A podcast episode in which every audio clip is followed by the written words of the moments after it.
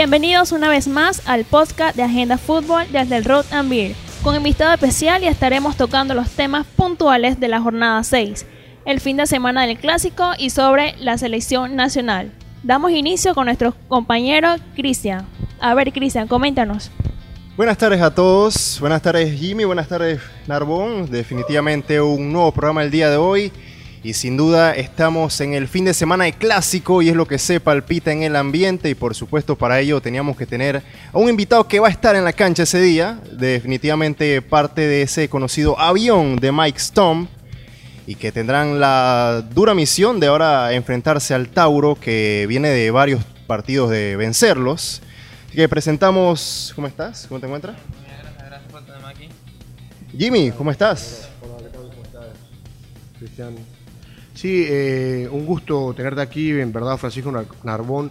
Eh, se habla de jugadores interesantes que han llegado a realzar nuestro fútbol nacional, pero no hay que pasar desapercibido también la llegada de Francisco Narbón, un jugador que apenas cuenta con 25 años y que viene a jugar el fútbol en Estados Unidos. Francisco, cuéntanos cómo son tus impresiones de lo que será tu segundo clásico ya aquí en el fútbol nacional de la LPF.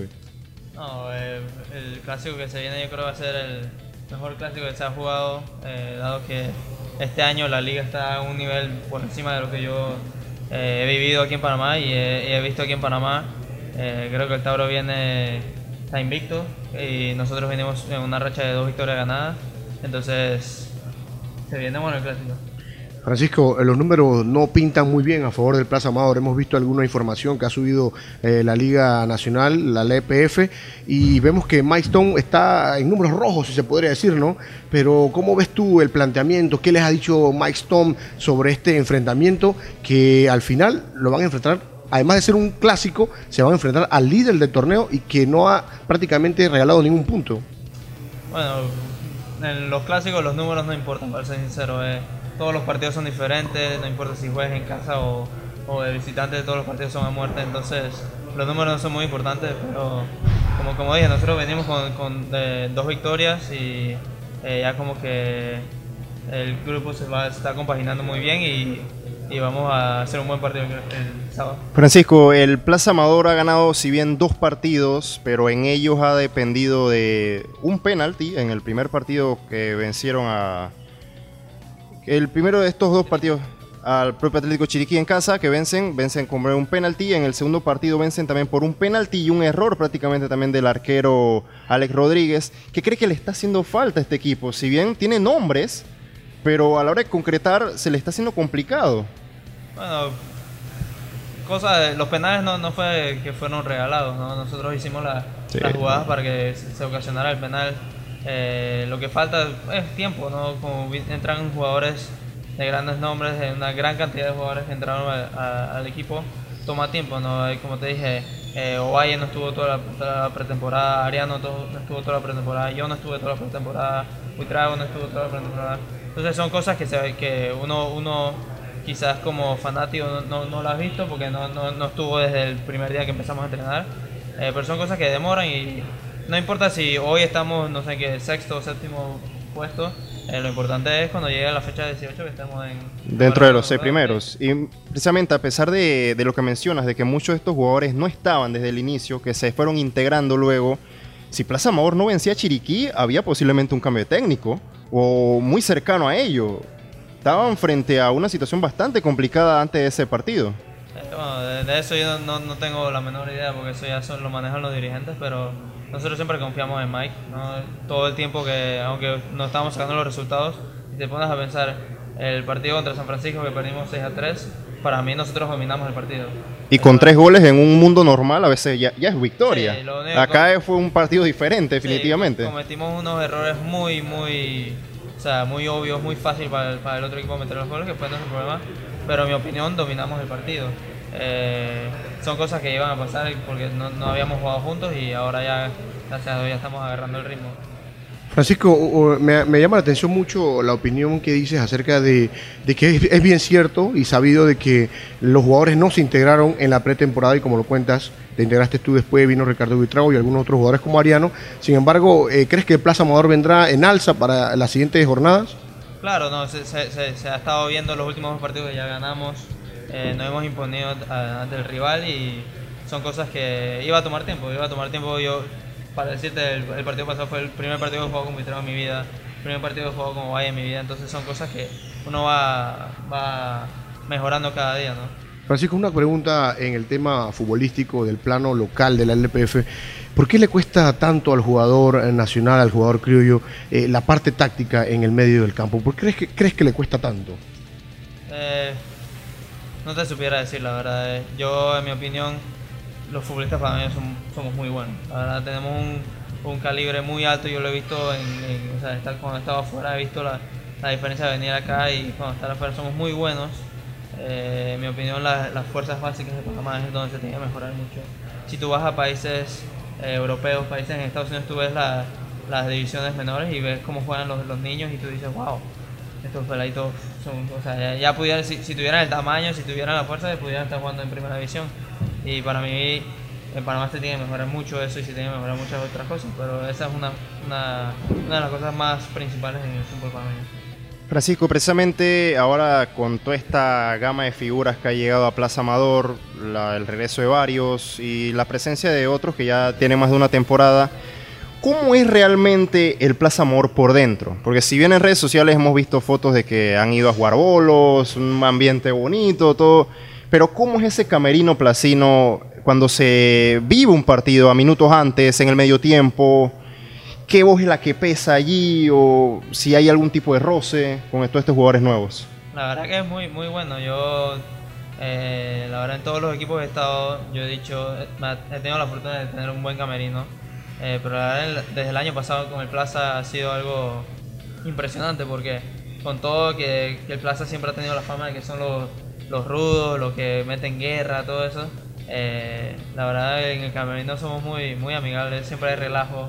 Eh, cuando se tiene que poner la cosa seria, sí se pone la cosa seria y ahí puede hablar el menor que tiene 16 años o el mayor que no sé cuántos años tenga y se le escucha porque eh, al final y al cabo todos somos futbolistas profesionales y todos sabemos lo que, lo que estamos diciendo. También quería preguntarte acerca de una situación que vimos y que precisamente ha causado toda esta, toda esta serie de jugadores importantes en los clubes de la Liga Nacional y es que varios de ellos, incluido en su momento, llegaron a estar en la USL. Pero hemos visto que varios han regresado.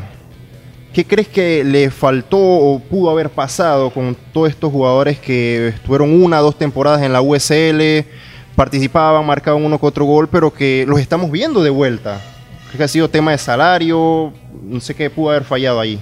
Bueno, con el tema de salario no tengo la menor idea pero quizás aquí en Panamá se tenga un poco de la idea de que la UCL es una liga mala o que sea una liga fácil. Te lo puedo decir que no lo es. O sea, jugar contra jugadores Didier Drogba, Joe que estaban en, sus momentos en el Chelsea son grandes estrellas, eh, no te puedo decir que es una liga mala. Yo te puedo decir, quizás sea muy diferente a la liga panameña, quizás no la vean como una liga que, que se mete tantos choques, que sea más, más táctico, pero una liga muy buena eh, que hayan regresado, no tengo, no tengo la menor idea por qué. Quizás les costó adaptarse, quizás les, costó eh, el idioma, no sé. En Estados Unidos son muy, muy rígidos en, cosas eh, que quizás les afectó. El idioma es sumamente importante, nos, nos dice entonces. Sí, no, el idioma es lo más importante. O sea, uno a donde vaya tienes que aprender el idioma porque si no, no te puedes comunicar con, la mayoría de la gente. Francisco, volviendo al plano del clásico de este fin de semana, ¿Cómo ves al Plaza Amador? ¿Cuáles son sus virtudes y en este caso cuáles serán sus defectos? ¿no? ¿Cuál es el valor agregado que le dan jugadores de la talla de, tuya, de la talla de Ricardo Huitrago, de la talla de un Ariano? Qué, ves tú en este partido? No, el, partido va a ser muy bueno, la verdad. Yo digo, el Tauro es un equipo que, juega bien a la pelota y nosotros también somos un equipo que nos gusta jugar a la pelota. Si te has visto este, este año, creo que somos todos los partidos hemos tenido la posición más que el, que el equipo rival y eh, no, va a, estar bueno, va a estar bueno el partido. ¿Y la virtud que resaltas del Plaza Moreno en estos momentos que vienen de dos triunfos? Es, o sea, cómo, cómo mantenemos la pelota, cómo nos movemos, cómo nos apoyamos dentro de la cancha. Eh, está, bueno el equipo. Oye, Francisco, te quiero resaltar algo y yo he ido a, varios partidos ya del Plaza Amador. Eh, se nota eh, tu presencia en el terreno, no solamente a, la hora de tener el balón, de salir jugando, de dar pases entre líneas, de transiciones rápidas o lentas y replegarte a la hora de defender o atacar. Se nota que eres un jugador diferente porque te mueves a los espacios con o sin balón. ¿Crees que eso te da un plus diferente con lo aprendido allá en Estados Unidos?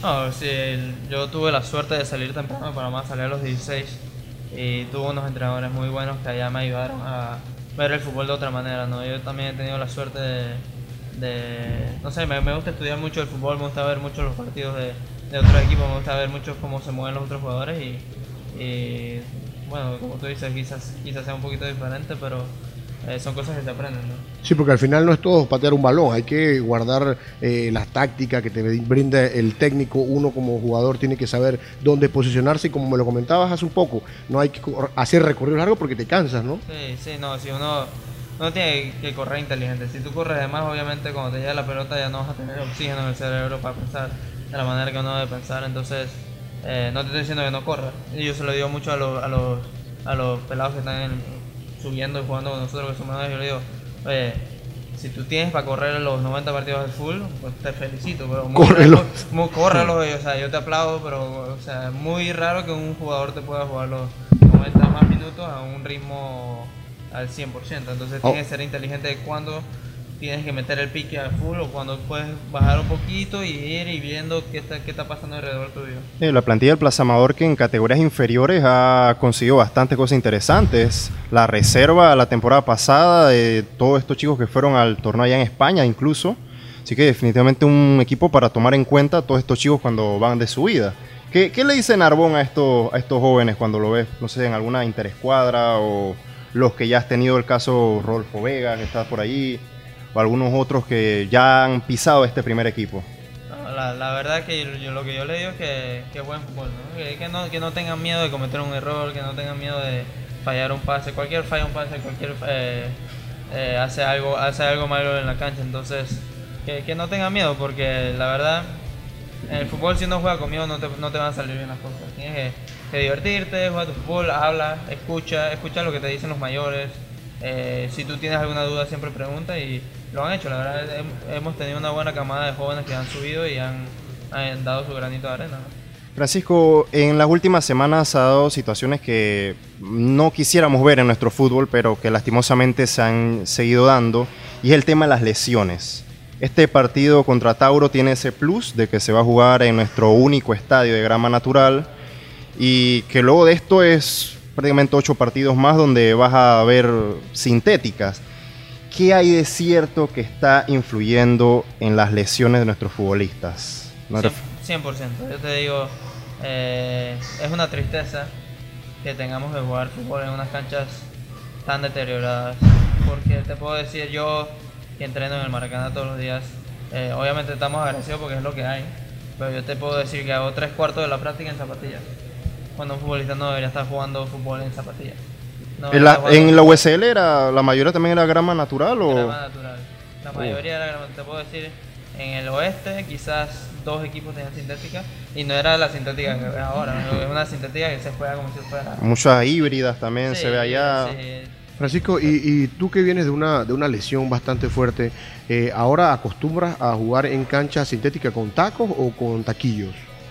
A ver, yo, yo no puedo jugar fútbol en taquillo, no, no, no siento que le puedo pa- patear la pelota como de, entonces yo uso mis tacos, ¿no? Claro, Pero- Es un eso, riesgo, eso va a depender de la comodidad del jugador, Sí, ¿no? exacto, De cómo se sienta. Exacto, no, como te digo, jugar fútbol en taquillos para mí no es como que jugar fútbol, es como Es incompleto, fútbol. Sí, incompleto. Es como guerrear fútbol, ¿no? Entonces yo uso mi- mis tacos, pero si la gente se siente cómoda en taquillos, pues se sientan cómodos en taquillos, ¿no? Yo, como te dije, yo hago tres cuartos de la práctica en zapatillas y después me pongo los tacos, lo, lo que tengo que hacer, pero si pudiera lo haría todo en zapatillas, porque la verdad eh, las canchas sintéticas aquí están, están muy mal, no te, puedo- no te voy a mentir. Francisco Narbón, eh, una, una, una pregunta más acerca del clásico. ¿Cuál crees que sea ese condimento especial que tiene este clásico? Porque has jugado anteriormente uno, has visto la liga cómo se ha ido desarrollando poco a poco, pero ¿cuál crees que sea ese condimento especial que cae este clásico? Bueno, con todas las figuras que regresaron a, a- a la liga, yo creo que eso es lo especial. No ver a Buitrago contra Aguilar, te puedo decir que son dos leyendas de los dos clubes, eh, va a ser algo muy interesante. Sí, incluso hasta en portería, porque ahora estamos viendo Marcos Allen es portero ya de selección juveniles. Por otro lado, Acevedo llegó a ser jugador de una jornada. Así que no estamos viendo nada, nada fácil. Ah, y el fichaje de Jorginho Frías, que está también en el ambiente para el cuadro taurino. Así que línea por línea un clásico bastante interesante. Eh, comparación del pasado y este, creo que por la expectativa te quedas con este, ¿verdad? Sí, no, con los nombres grandes uno siempre va a escoger este, no es como es como decir algo, ver un ver jugar a Zidane y, y, y Maradona o ver jugar a Son- jugadores Si son está, la oportunidad, gran- si está la oportunidad de verlos a todos, Sí. Nuestras grandes glorias deportivas, un, un clásico me parece excelente. Narbón, y en el aspecto eh, del mercadeo, del marketing que has notado, ¿crees que le falta un poco a nuestro fútbol ese, ese, ese aspecto o, o piensas que por ahí podrían mejorar? De que podría mejorar, podría mejorar, ¿no? Porque yo creo que se pueden hacer grandes cosas. Yo todavía no, no, no, no como que no entiendo cómo un país una economía de Centroamérica supuestamente es la mejor, eh, cómo nos cuesta eh, atraer jugadores, atraer fans a, los estadios, cómo ves a Costa Rica que se llenan los estadios, ves a Honduras que se llenan los estadios, El Salvador se llenan los estadios y en Panamá todavía le cuesta un poquito en eso. O sea que son cosas que, se tienen que mejorar, obviamente. Eh, ha mejorado en todos los años que, yo he visto. Y digo, no va a cambiar de un día para el otro nunca, es imposible. Eh, y me alegro que los equipos estén invirtiendo porque se, puede, se nota la diferencia del- de la temporada pasada esta como han invertido.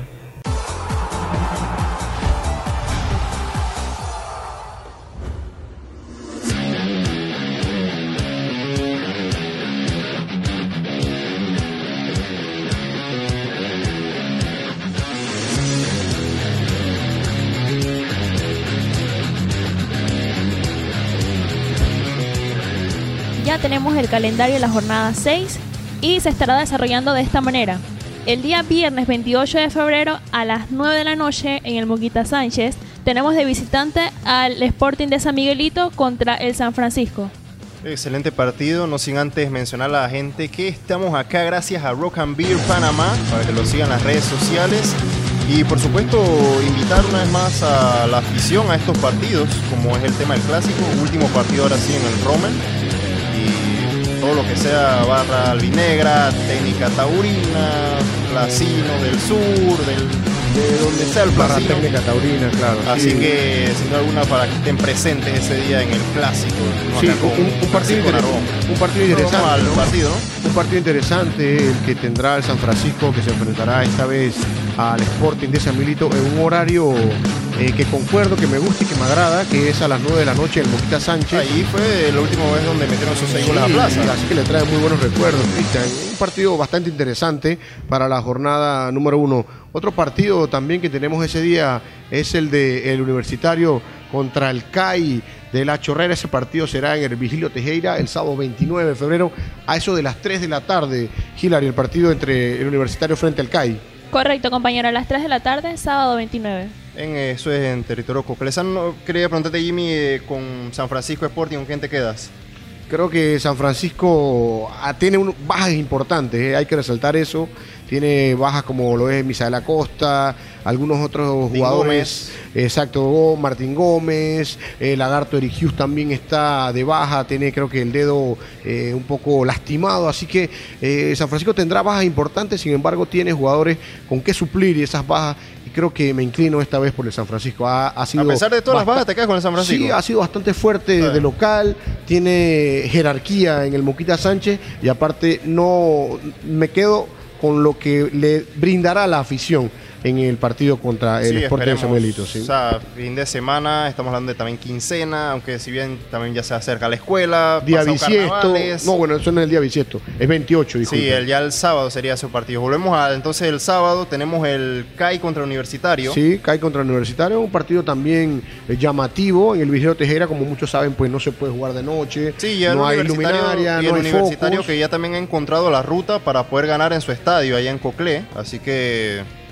sea un buen partido. El tema de la brisa, Jimmy, tú que has estado en ese estadio. Sí, el tema de la brisa es ¿Qué tanto influye? Eh, es un poco tedioso, te soy sincero, pero creo que a la hora de jugar al fútbol, la ras del, del terreno, no influye mucho. Ya si comienzas a jugar con balonazos, pateas hacia arriba Lo y saque de puerta. sí, te cuesta un poco, pero creo que si tratas bien el balón, eh, no, te va, no vas a tener mayor problema. En este partido creo que me inclino por eh, el universitario porque, Lo de casa. porque es de casa, Sí. porque tiene una afición, porque entrena diariamente a, a las 6 de la mañana, ya están entrenando eh, Gary- los Stempel Boy, como algunos lo llaman, en el estadio Virgilio Tejera. Así que tiene todos los vez- puntos a favor. El CAI que viene con algunos jugadores menos, que viene de empatar, a hacer la heroica frente al San Francisco con nueve jugadores. O sea que va a ser un partido bastante interesante, Cristian. Sí, definitivamente. Me quedo en ese partido también con el cuadro de casa. Creo que le va a costar un poco más. El CAI viene inspirado. Ese último partido contra Sanfra, como mencionas, hubo expulsados, ese tiro libre sobre el final, De que si gol que si alguien sí. la empujó. Al final el gol fue gol y terminó de esa forma, uno por uno de San Francisco. Y veo a, para este partido entonces al cuadro universitario, pero por la mínima. Los compañeros se me están adelantando con la información, pero vamos a seguir con el sábado 29 de febrero a las 6 de la tarde. En San Cristóbal tendremos la visita del Atlético Chiriquí. Oye, Cristian, ¿Ante? eh, Digo. Atlético Chiriquí ante el Árabe Unido. Árabe Unido, el sí. Eh, Cristian, este partido es de esos que ponen a temblar bancas, ¿no? Eh, Noel Gutiérrez Uno en específico. no en ha específico. logrado eh, regalarles un triunfo a esa afición chiricana que Ni tanto los acompaña, que tanto los incita a que sigan mejorando día a día. Pero lo positivo de todo esto, Cristian, es que el cuadro chiricano, los, los jugadores del equipo chiricano han eh, declarado que están a favor de Noel Gutiérrez y La que lo van a respaldar y darle continuidad a todo lo que vienen haciendo. Ahora, tenemos que hablar del equipo chiricano, que era una de las grandes promesas para por lo menos estar entre los seis. Tienen eh, jugadores interesantes, como es el caso de Cristian Rivas, el colombiano, que juega en la parte eh, defensiva. En el medio no ha debutado el peruano, el jugador Rafael Ascas no ha debutado. Tienen a Besone, a el delantero argentino, que no ha logrado marcar, que si bien es cierto, logró hacer un doblete en pretemporada frente a Sporting y luego No, vinieron nada. equipos que, que quisieron comprarlo antes de, de- de verlo debutar y al final creo que Sport, eh, el Atlético Chiriquí queda a deber pero puede mejorar mucho, ha mejorado mucho en los partidos anteriores, pero se enfrenta a un Deportivo Ara Unido que viene, Viene inspirado, viene de inspirado, ganarle al- viene con un jugador, la eh. Sherwood, un lateral izquierdo muy importante que dejó muy buenas sensaciones en el partido frente a Nicaragua con Ferrera, que entró también en el once inicial, con Aldo Ciel también en el arco. O sea, hay un, hay un Ara Unido que, que pese a tener las limitantes, no tener jugadores rimbombantes, salvo el caso de Cooper, tiene jugadores muy importantes, sobre todo viniendo de su reserva y sobre todo con la dirección del Jeringa Guzmán. Sí, le ha dado un añadido importante la vuelta del Jeringa Guzmán, jugadores como Asael Brown, también de sus fichas que está apostando por la juventud, como mencionas. Y por qué no pensar en jugador Carlos Small, que si bien su tanto Que ha ha marcado sido ya dos veces de penal, punto pero penal. está que en cualquier momento le queda un balón en el área y te define. Sí, y, y también resaltar el hecho de que eh, los penales no son tan fáciles de comprar. O sea, ahora Sí, le decimos que lo cobró y lo metió. hemos visto pero hemos visto muchos que, jugadores bueno. que, que lo han votado, han desperdiciado la oportunidad y en casi la mayoría de las veces el gol que marca Carlos Small es para generar los tres puntos eh, del equipo taurino Hillary. El árabe, el árabe, compadre. El árabe, el árabe. Antes de continuar, vamos a mandar un saludo al de Mar Pitiguay y a Fútbol del Barrio que nos están solicitando sus saludos. Saludos a saludo Fútbol del Barrio, además que están ahí en sintonía. Saludos, mi hermano. Así es, seguimos el sábado 29 a las 6 de la tarde también en el Maracaná. Tendremos a la alianza con el Costa del Este. Uh. Sí, un partido lo- lo de esos complicado que, en cuanto a fanaticada. A cuanto a fanaticada, sí, van a quedar a deber, van a quedar a deber. Eso está escrito en los libros de la vida. Eh, candidato, porque, candidato desde ya al quinto lugar en cuanto a de hecho, y para ese te, te- te lo recuerdo hace poco, en la jornada 5 ya salió la información que sacó la LPF y fueron los dos equipos que menos hinchas llevaron al estadio. O sea que este, este encuentro o sea, lo junta a los dos, ¿qué te da? Exacto, Lo mismo. 200 hinchas, máximo 150. Al final. Pero eh, bueno, centrándonos en lo, lo futbolístico, futbolístico, viene claro. una alianza definitivamente que también con sus jugadores jóvenes le han impuesto un buen nivel. No se le ha dado, no ha sido lo mismo que Chiriquí, que si bien son los dos equipos que en cuanto a goles se les ha hecho un poco esquivo, pero llevó mucho más, mejor a la alianza. Sí, la alianza con el técnico Garcés, que Este, a pesar de sus limitantes, es un técnico que sabe cómo pararse en el partido, tiene buena lectura y sobre todo tiene mucha capacidad a la hora de crear un grupo, ¿no? Con el Bombo Medina, con el Perro Barzallo, con jugadores que te pueden brindar un gol en cualquier momento. Porque Costa del Este viene... Ro- Rodríguez, Salinas, Sí, eh, jugador Giovanni interesante. Wells. Salinas que goleó uno de los últimos partidos, que hizo una dupla perfecta con el perro Barzallo. Pero tenemos que también ver, también poner la contraparte, ¿no? Costa del Este viene inspirado, Sergio Murillo. viene de realizar un viaje a San Diego, donde al final. Solo les- perdieron por un gol. Solo perdieron por un gol y además de eso es cómo armas el grupo, ¿no? Vienen de ganarle al Atlético Chiriquí en un momento donde el señor Julio Infante eh, no sabía qué hacer con el equipo porque venían de muchos resultados negativos. Lograron sacarle un gol con cabezazo de Luigi Mendoza prácticamente en las postrimerías del partido y le regala esa alegría a las pocas personas que fueron a verlo. Sin embargo, Julio Infante se fue contento, se fue alegre y con el banquero Luigi Mendoza que goleó de cabeza le regala los primeros tres puntos al equipo de Costa del Este. Así que para este partido, Yo- breve- brevemente, Este partido me quedo con un marcador reservado. Alianza. Creo que un empate sería lo apto para ambos. veo a la Alianza. Veo a la Alianza para ese partido. Sí, compañero, creo que ya pasamos al clásico, ¿no? Así es, para terminar, eh, vamos a hablar sobre el clásico que sería del Plaza, como todos sabemos, Plaza Tauro, a las 6 de la tarde en el Rommel Fernández. Y también vamos a mencionar que acaban de, eh, me- eh, de nombrar al nuevo director técnico de la selección femenina del Plaza Amador, que sería Diablos Tejada.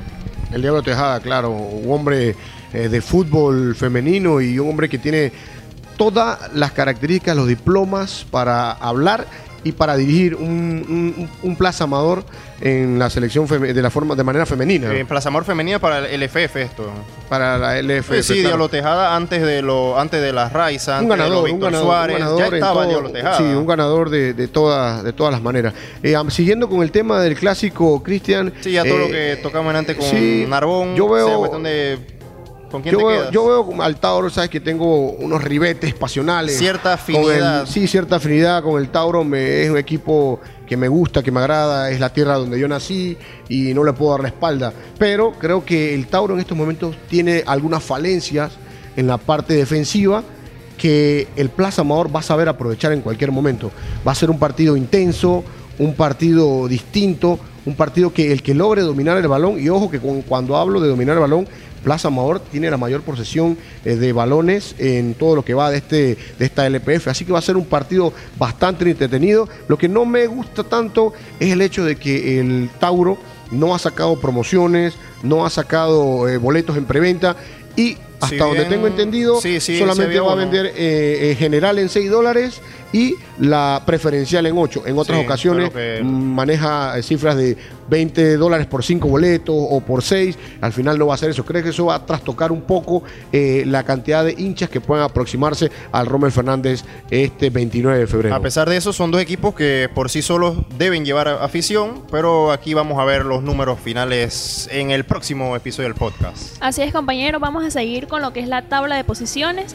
Eh, tenemos en un primer lugar, comandando la tabla, tenemos al Tauro con 13 puntos. Tenemos en segundo lugar al, al Deportivo Club Deportivo Univers- Universitario con 11 puntos. Tenemos al Árabe Unido en tercer eh, lugar con 9 puntos. Le sigue lo que es el CAI con 8 puntos. El- llevan un empate de 7 puntos el San Francisco Sporting y el Plaza Amador. Sigue el Costa del Este con 4 puntos, el Alianza con 3 puntos y el Atlético Chiriquí con 1 punto. Y asimismo vamos a entrar directamente a hablar de lo que fue eh, el juego de Nicaragua con Panamá. Compañeros, ¿qué información nos tienen? Bueno, el juego de Nicaragua frente a Panamá, que ya todos sabemos, eh, se jugó el martes de carnaval, como pocas veces eh, se hace en el fútbol panameño, quedó con y un marcador por eso también 0 a jugarlo 0, allá, ¿no? Jugarlo 0 a allá, 0, pues, lo jugamos sí. acá en Panamá. Creo que muy poca afición Uh. iba a aproximarse a los predios de cualquier estadio, Sí, eh, póngalo donde lo- Cristian. lo pongas iba a ser bastante complicado. Y sí, compañero, nos toca ese día un 0 por 0 entre el cuadro nicaragüense ante Panamá. Destacar muy poco, siendo sincero, compañero.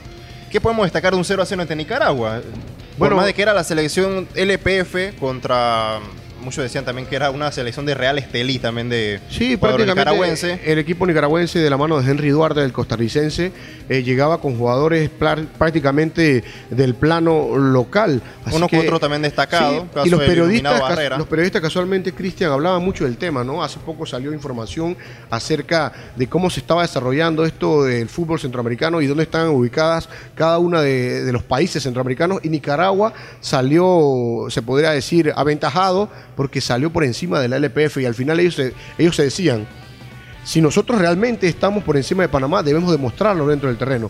Nicaragua jugó muy bien el partido, me gustó el despliegue táctico, más no técnico, porque sabemos que el equipo nicaragüense tiene limitantes individuales como jugadores, pero tácticamente muy bien armado. Se replegaban bien, hacían los recorridos correctos, marcaban de muy buena manera ante un equipo panameño que era todo lo contrario, que tácticamente lucía perdido, que tácticamente se descolocaba, que no hacían los recorridos Es que Nicaragua, correctos. Nicaragua jugó a lo que estaban, estaba en su mente. Estaban jugando a. Dejemos que Panamá proponga, nosotros vamos a apelar una que otra contra.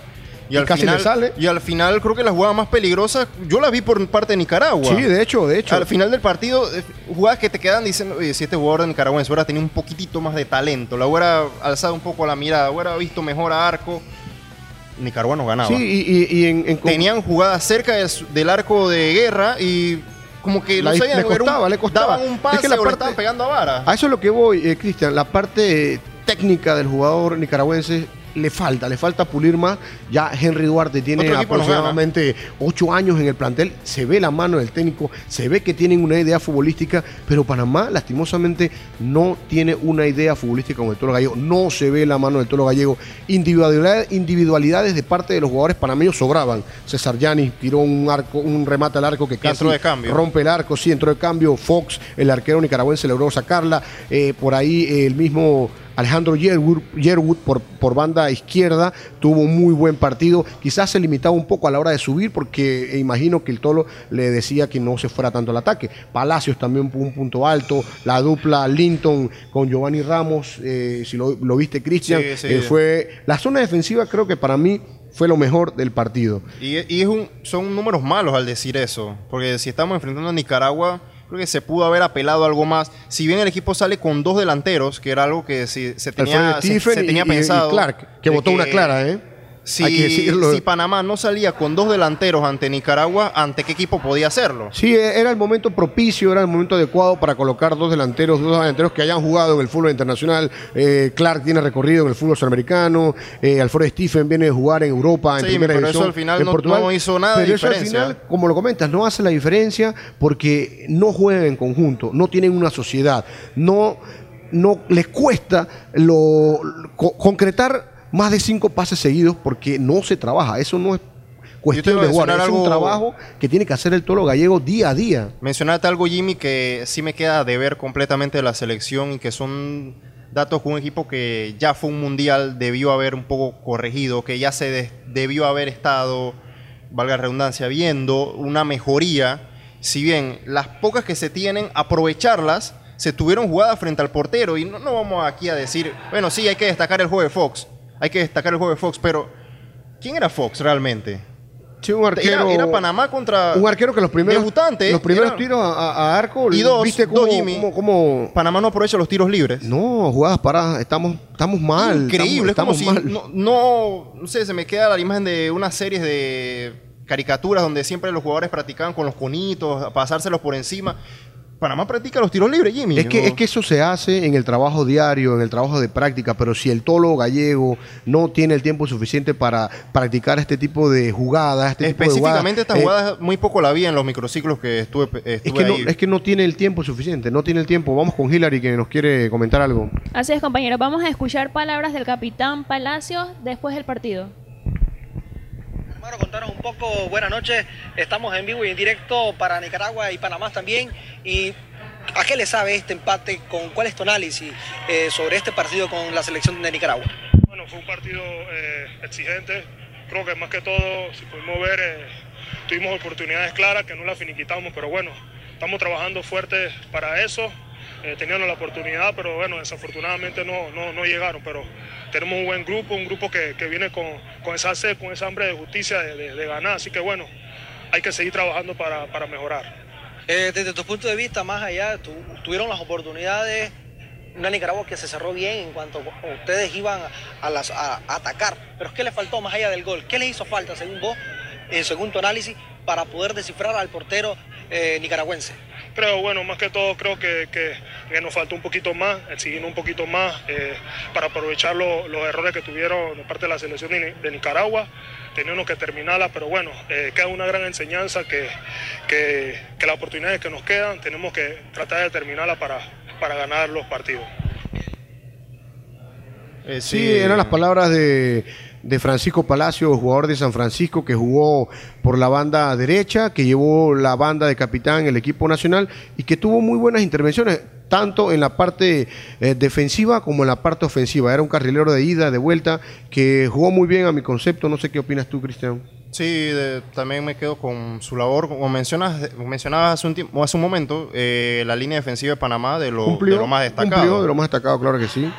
Sin Eh, embargo, también tenemos que quedarnos con el punto de vista que a mí eh, me Y lo llama... que él propio también menciona, aprovechar las que se tienen. Sí, claro, sí, tuvieron Eh, pocas oportunidades, pero no y fuimos... no las fu- frases de cajón no de fuimos efectivos. futbolistas cuando luego una, en una conferencia de prensa, aprovechar las que se tienen y en la semana seguir trabajando. Y se iba a cumplir la premisa del gol. El que no los hace, los ve hacer, porque Nicaragua las oportunidades que tuvo casi la- las encaja también.